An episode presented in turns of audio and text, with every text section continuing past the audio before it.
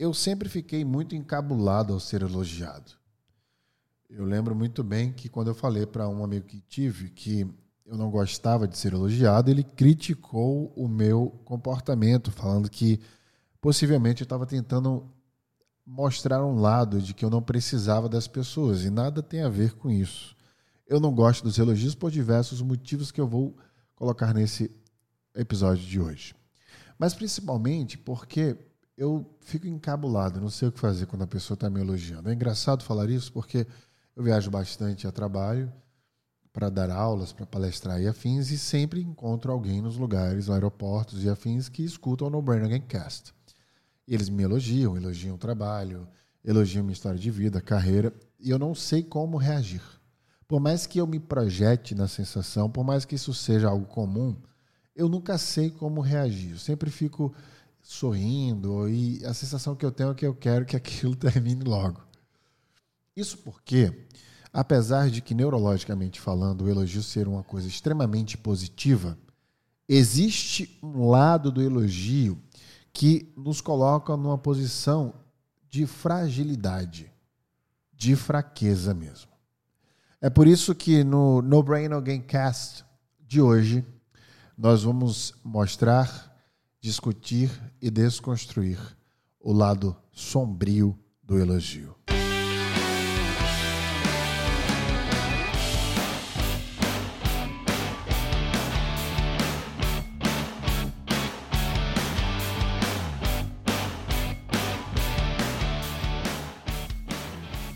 Se a gente começar pela perspectiva neurológica mesmo do elogio, a gente vai acabar entendendo é, que ele ativa uma área no cérebro chamada corpo estriado, que é uma das áreas de recompensa no cérebro. Né? E, e, várias vezes eu já falei sobre essa área de recompensa do cérebro, a, a propósito, aliás, mostrando para vocês como ela é ativada e quais são as áreas que fazem parte da área de recompensa do cérebro. E veja que o elogio de maneira até meio lógica, ativa essa área. Alguns pesquisadores acreditam que, ao ativar essa área de recompensas que eu acabei de citar, o elogio acaba melhorando o aprendizado que ocorre durante o sono. Olha só que coisa interessante. Esse processo de aprendizagem que ocorre durante o sono chama-se consolidação de habilidades. E é extremamente importante vocês entenderem este lado, porque existe um processo de elogio que ativa a parte de recompensas do cérebro, aliás, uma área delas, que gera essa consolidação de habilidades durante o seu sono. Em outras palavras, ao elogiar alguém, você acaba ajudando a pessoa a aprender e ter o melhor desempenho. Veja que importante começar esse episódio falando sobre esta parte específica para você entender que eu não sou contra o elogio, mas que existe o elogio correto. E eu lembro da história que eu contei para você no início desse, desse episódio, de que este amigo que eu tive, ele sempre falava que eu queria, eu queria escolher o elogio. E na verdade eu não queria escolher o tipo de elogio. É que alguns elogios, eles me deixam vulneráveis. Eu vou mostrar para vocês aqui por que e como, e isso pode ocorrer também com a maioria das pessoas. Só que existe uma estrutura de elogio que faz com que você gere uma aprendizagem. Isso tem a ver com notar a capacidade do resultado de alguém. E como você sabe, se você me segue no arroba Wesley Barbosa, já deve saber que eu ando treinando tênis aí já há três, quatro meses. E é engraçado que eu tenho dois exemplos de, de, do jogo de tênis, que um é positivo e o outro não é tão positivo assim em relação ao elogio. Quando você nota, quando o meu professor, por exemplo, nota que eu faço algum movimento, depois que eu treino, no fim do treino, ele chega para mim e fala, por exemplo, de forma genérica: Você treinou muito bem hoje. Você foi muito bem hoje, realmente você foi acima da média, você aprendeu muito bem hoje. Veja, ele está elogiando a minha capacidade do resultado que eu gerei no treino. Isso, essa estrutura vai fazer com que eu pense sobre como foi esse treino. Esse pensamento vai ficar no meu dia o tempo inteiro, na minha cabeça o tempo inteiro durante aquele dia. Eu vou dormir, possivelmente sonhar com isso. E aí, neste sonho, neste dormir, a gente gera o que acabei de conceituar pelas pesquisas que citei, consolidação das habilidades, ou seja, a probabilidade de aprendizagem multiplica durante o sono, devido justamente ao tipo de elogio que eu recebi posterior a uma aula que algo aprendi nela. Só que eu vou fazer um ponto extremamente importante para mostrar para vocês agora um espaço de que a maioria dos elogios, na verdade, traz esse lado sombrio e que nada tem a ver com aprendizagem. Primeiro ponto, os elogios de forma geral nos deixam confortáveis. O que é isso? Quando a gente recebe muito elogio sobre alguma coisa, vamos supor, quando as pessoas falam muito bem do meu podcast, ah, eu adoro seu podcast, o áudio é maravilhoso, o vídeo é incrível, eu vou entrar numa zona de conforto tão grande a cada elogio que eu vou achar que não tem absolutamente mais nada a melhorar. Isso acontece em todos os aspectos da vida. Quando você recebe elogios sobre alguma coisa específica que você faz, você acaba entrando numa zona de conforto. Veja a diferença de que algo que você está aprendendo e que naquela aula você foi bem, e aí é um estimulador de aprendizagem literal para o teu cérebro e um motivador para você continuar aprendendo e ir naquela aula, por exemplo, e com a cabeça mais expandida. Diferente do elogio, por exemplo, de coisas específicas, como, por exemplo, a maneira que você se veste, ou um podcast que eu grave, ou a forma que eu falo em público, ou a forma que eu dou uma aula, por exemplo. Quando você pega alguma coisa do aspecto de um trabalho de uma pessoa e elogia aquele aspecto de maneira rotineira, este processo transforma o elogio em algo que vai deixar a pessoa aumentar a probabilidade dela de estar na zona de conforto. Então, primeiro lado sombrio do elogio é esse. Se você recebe elogios constantes sobre alguma coisa que você faça de forma consolidada, você entra numa zona de conforto. Você para de aprender sobre aquele processo. A segunda coisa, extremamente humana, é que a gente se envaidece com elogio. E a vaidade nos, nos tira do processo de aprendizagem mais uma vez. Quando a gente se envaidece demais, com alguma coisa que a gente faz, a gente acaba entrando na soberba. A gente se distancia até da realidade, inclusive, achando que estamos acima, entregando acima daquilo que nós realmente estamos entregando. Por mais que essa entrega já seja mais do que o suficiente para gerar tanto elogio. Então é o segundo ponto que eu observo muito. Por exemplo, eu tenho, eu sou, eu tenho um curso chamado Thought Leadership pela Become, e sempre que eu recebo muito elogio, alguns elogios sobre como as pessoas se sentiram em relação às aulas que eu dei me deixam extremamente felizes.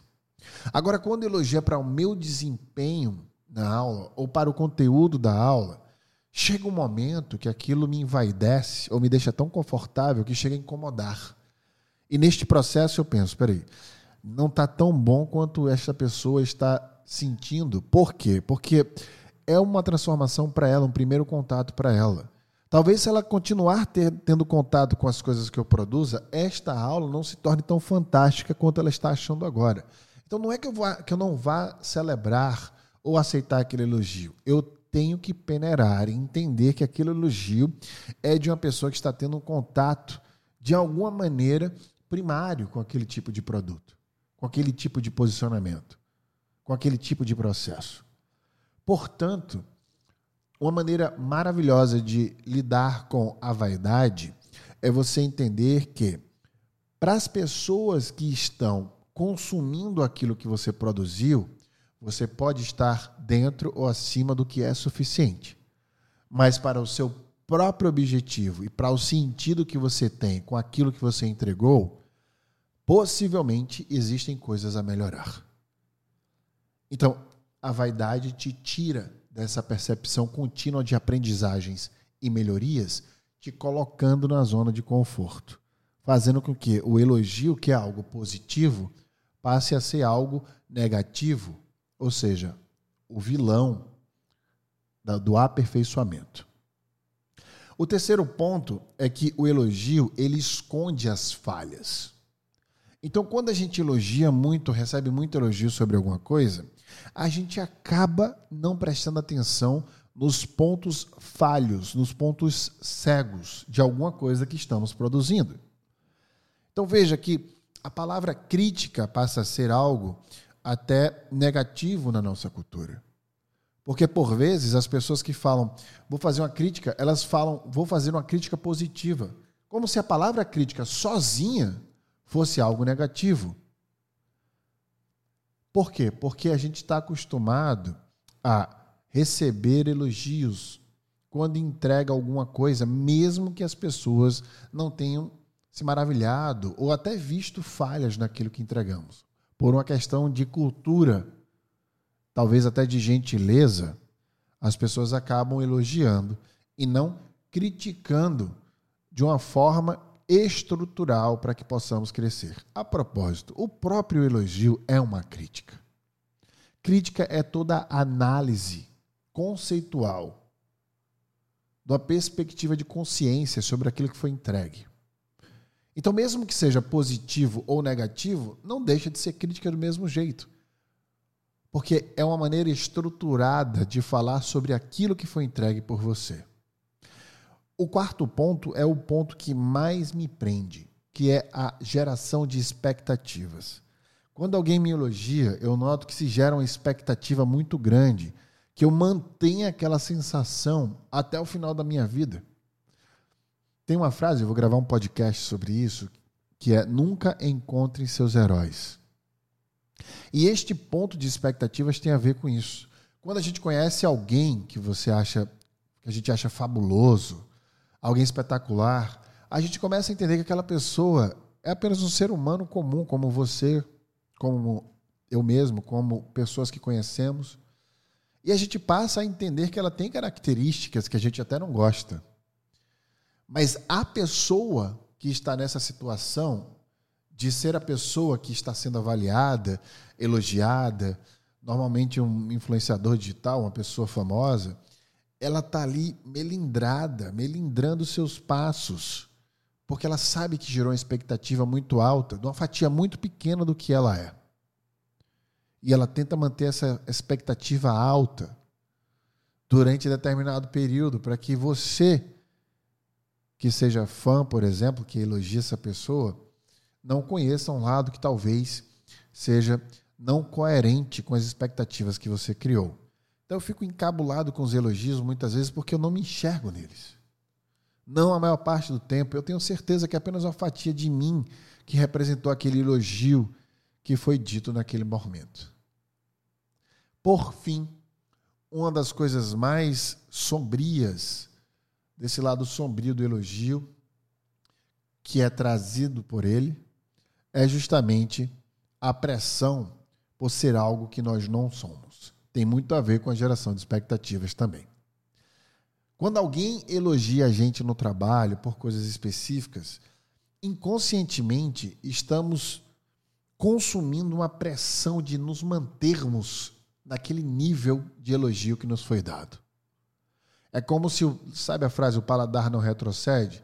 Quando alguém saboreia a nossa performance, de qualquer forma que seja, pessoal ou profissional, nós não queremos que as pessoas saboreiem algo menor que aquilo. E por vezes a grandiosidade do gênio que há por trás de diversas coisas que você faz acaba indo por água abaixo quando você não consegue manter uma linha tênue, que nem existe sequer, sobre a pressão que foi colocada em você para você ser justamente aquela pessoa que está sendo elogiada quando entrega alguma coisa específica que você faz. Nós somos as nossas performances na frente das pessoas. Eu sempre falo isso aqui. Nós somos muito maiores que apenas isso. Nós somos muito maiores que a soma disso, inclusive. Então, achar que alguém é aquela maravilha toda que você está vendo diante de uma única performance é muito leviano da nossa parte, apesar de natural. Nós temos uma expectativa que as pessoas sejam aquilo que nós enxergamos nelas e criamos uma expectativa, portanto, uma expectativa, portanto, de que elas sejam. Só que do outro lado da linha, quem está recebendo aquele elogio também recebe essa pressão do tempo inteiro. Tentar estar entregando alguma coisa que gere essa capacidade. Eu, eu fico imaginando as pessoas que gravam podcasts ou fazem posts sobre conhecimento, e aí um viraliza e elas começam a ficar muito felizes, e aí ela solta outro episódio ou outro uh, material que seja de conhecimento e pouquíssimas pessoas engajam, elogiam. Como essas pessoas se sentem? Né? Porque foi tão elogiada e se sente envaidecida e gera essa expectativa toda, mas não consegue manter este nível no próximo. Por quê? Isso é natural. Nós não precisamos o tempo inteiro ficar overperforming, né? performando acima da expectativa. Isso não faz sentido. A gente tem que trabalhar com o que faz sentido, dentro de uma linha que faz sentido para a gente. Nós não precisamos ser brilhantes o tempo inteiro. A propósito, a genialidade tem muito mais a ver com o momento do que com a jornada. É a soma de conhecimento que você tem e de insights que você gera para resolver alguma coisa em algum momento da vida que te torna uma pessoa genial. Os gênios não são gênios o tempo inteiro, nem tudo, né? Mas existe uma expectativa que se uma pessoa é inteligente, ela saiba de tudo o tempo todo e tenha todas as respostas. Isso gera uma pressão nessas pessoas e elas fazem com que essa pressão faz com que pessoas que são extremamente estudiosas parem de fazer a principal estratégia do conhecimento: perguntas. Então, quanto mais você gera uma pressão, uma expectativa através do elogio para uma pessoa que sabe demais, menos ela vai perguntar. Porque a pergunta faz com que ela seja vulnerável ao próprio conhecimento que ela adquire.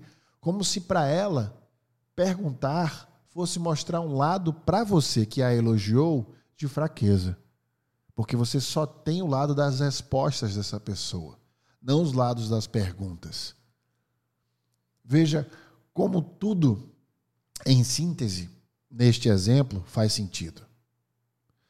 Quando a gente trabalha na percepção do lado sombrio que o elogio traz, a gente percebe que a pressão que ele gera faz com que pessoas brilhantes percam, inclusive, seu próprio processo de brilhar. Um ponto extremamente importante para falar sobre elogio, trazendo de novo aquele exemplo do tênis, onde o meu professor, no final da aula, me elogia, eu vou dormir pensando de como foi o meu treino para poder treinar e me motivar depois para continuar aprendendo e eu gero essa aprendizagem durante o sono. Existe no nosso tipo de pensamento dois processos, o que a gente chama de síncrono e assíncrono. Pensamentos síncronos são pensamentos rápidos, que não precisam de muito pensamento, de muita consciência como, por exemplo, pegar uma comida com garfo, atender o celular, beber água. E tem outras coisas que, de tanto a gente entrar no processo de aprendizagem, de atenção focada, a gente passa a fazer de forma automática. Sabe o que mais? O estado de flow é síncrono. Nós não conseguimos pensar tanto na hora que a gente está fazendo, tanto está jogando tênis, por exemplo, e aí entra no estado de flow, você está com pensamento síncrono. Você não está pensando tanto naquele movimento. Você apenas deixou o seu corpo e a sua mente se conectar para fazer um movimento necessário para que você possa atingir seu objetivo. Mas aí existe um outro tipo de pensamento, que é o assíncrono, que é aquele que leva você a pensar sobre o que você está fazendo. Isso faz você pensar por muito mais tempo. Então, quando você elogia a pessoa, em um determinado movimento, por exemplo, você leva a atenção da pessoa para o seu estado de flow. O que faz o estado de flow possivelmente terminar. Ou seja, se eu estou executando alguma tarefa, como um saque no tênis, por exemplo, de forma perfeita, em estado de flow, eu estou no meu movimento síncrono do pensamento neurológico. Mas se você me elogiar durante uma partida, se você emitir algum tipo de elogio, fazendo com que minha atenção e o meu pensamento entre no processo, como por exemplo, Você está sacando muito bem hoje o que é que está acontecendo. Isso vai me fazer pensar. E este pensamento vai fazer com que o meu processo seja assíncrono. E essa assincronicidade vai fazer com que eu destrua meu estágio de flow. Ou seja, elogiar as pessoas durante uma tarefa específica pode trazer para elas uma consciência que as deixem de estar no estado de flow síncrono para o estado assíncrono e, por isso, não fazer com tanta perfeição. Veja, o que eu quero dizer com este episódio de hoje é que elogios são importantíssimos para a aprendizagem e motivação dela, inclusive. Elogios são necessidades mamíferas. Muitas pessoas se produzem para serem, serem elogiadas, elas fazem as coisas para receberem elogios, elas são caprichosas e não tem nada de errado nisso. Mas existe um lado do elogio que gera dependência que gera conforto, que gera insegurança. Porque se você vive dependendo do, da percepção positiva dos outros, você alimenta a sua própria insegurança, se afasta de si mesmo. Porque parece que você não se conhece ao ponto de se merecer, se sustentar. Se você precisa ser elogiado, você precisa necessariamente de um elogio e, portanto, você produz e capricha nas coisas por isso, você não está produzindo para um sentido, um objetivo que tem a ver com o que você busca. Você está apenas alimentando a sua vaidade. E com isso, como eu falei, a sua insegurança. Mas se você busca coisas muito maiores dentro da sua produtividade e recebe elogios neste processo, eles podem elevar a sua produtividade, seu processo de aprendizagem. Com muito cuidado para não tirar o estado de flow das pessoas e os teus próprios. Me perguntaram uma vez, mas se você for elogiado durante, por exemplo, algum processo específico, como é que você faz para não quebrar o estágio de flow? Uma das formas que você pode fazer é se antecipar ao elogio é saber como você se sente quando você está em estágio de flow. É saber lidar com os elogios quando eles acontecem, e isso não é uma atividade fácil de fazer. Se você se imaginar fazendo alguma tarefa, imaginar que possa existir críticas negativas e positivas durante elas, você antecipa o seu comportamento. Apesar de não conseguir controlar o que você sente, você influencia melhor. Gentilezas são necessárias. Infelizmente, nós não temos uma cultura que propaga o elogio. Machado de Assis disse uma vez: está morto, podemos elogiá-lo à vontade. Como quem mostra para a gente que o ser em vida não recebe tantos elogios quanto recebe de críticas, e quando parte, a gente resolve, por uma questão de dor, ressaltar as coisas positivas dessa pessoa. Elogie os pensamentos, elogie as atitudes, elogie as pessoas pela forma que elas se relacionam com as outras. E principalmente, elogie a e para a pessoa certa. Outra hora eu falei aqui que se você quiser elogiar muito bem o trabalho de alguém, elogie para o chefe dela faça do seu elogio um ato de utilidade. Porque, como disse que Oscar Wilde, é um grande erro deixarem de fazer elogios. Pois quando desistem de dizer o que é encantador, desistem, portanto, de pensar o que é encantador.